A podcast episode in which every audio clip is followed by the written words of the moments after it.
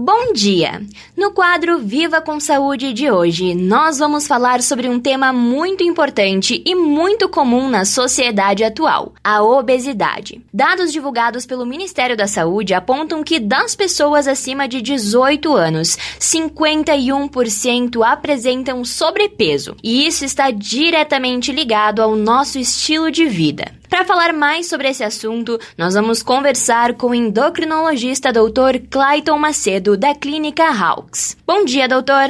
Bom dia, Fernanda. Prazer conversar com você sobre esse tema tão importante que é a epidemia da obesidade no mundo atual. Então, doutor, fala um pouco melhor pra gente. Quais são os hábitos que nós devemos evitar ou adicionar na nossa rotina? O que, que nós devemos mudar no nosso estilo de vida para evitar a obesidade? Então, a obesidade hoje ela é considerada uma doença, né? É uma doença crônica que tem tratamento, que tem controle e o estilo de vida é um determinante tanto para se prevenir a doença, para se evitar que se ganhe peso, quanto para se tratar a doença. Normalmente, estilo de vida é um conjunto de ações, de comportamentos que fazem que o indivíduo seja mais saudável. Então, eu acho que o primeiro ponto é o nível de atividade física. Não é? Hoje nós consideramos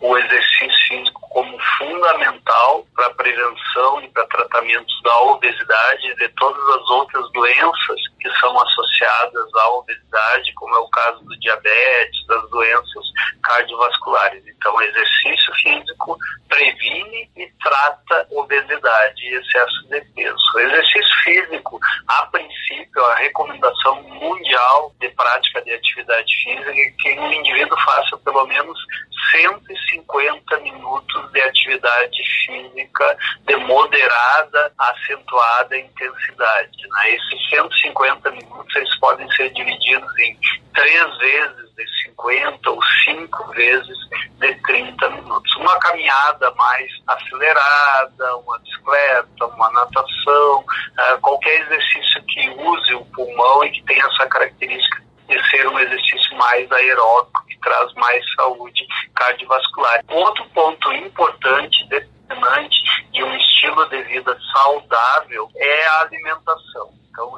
ele deve primar por ter uma alimentação mais saudável possível, né? Menos carboidratos de absorção uh, rápida, menos amido, mais vegetais, frutas, com controle do valor calórico total e do conteúdo de gorduras, principalmente dessas gorduras que são mais prejudiciais à saúde. Além dos cuidados alimentares e atividade física, o manejo do estresse é extremamente importante, o sono também é determinante para se ter um metabolismo melhor e se prevenir e até tratar a obesidade. Perfeito, então. Muito obrigada pela tua participação, doutor. Eu é que agradeço. Obrigado a todos. Esse foi o Viva com Saúde de hoje, da Central de Conteúdo do Grupo RS com Fernanda Tomás.